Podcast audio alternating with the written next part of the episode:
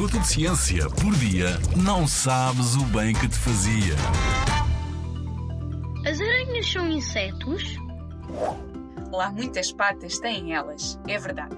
Mas não, as aranhas não são insetos, são aracnídeos, como os escorpiões, as carraças, os ácaros.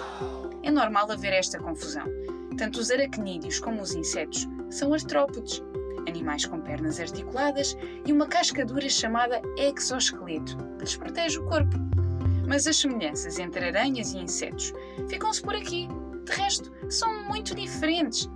Vamos lá clarificar. Os insetos têm o corpo dividido em três partes e as aranhas em duas. Os insetos têm três pares de patas e as aranhas quatro. Além de que os insetos também têm duas antenas para explorar o mundo e podem ter asas, como têm as abelhas, as borboletas, as joaninhas. Já as aranhas não têm nem asas nem antenas.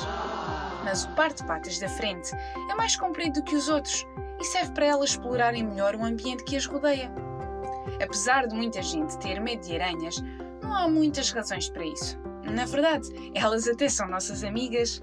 A sério. As aranhas que se escondem nas nossas casas comem os mosquitos que nos incomodam e que nos picam. E há aranhas que também comem outras aranhas. Por isso já sabes, da próxima vez que te cruzares com uma aranha no teu quarto, não a mates. Vive e deixa viver. Na Rádio ZigZag, há ciência viva, porque a ciência é para todos.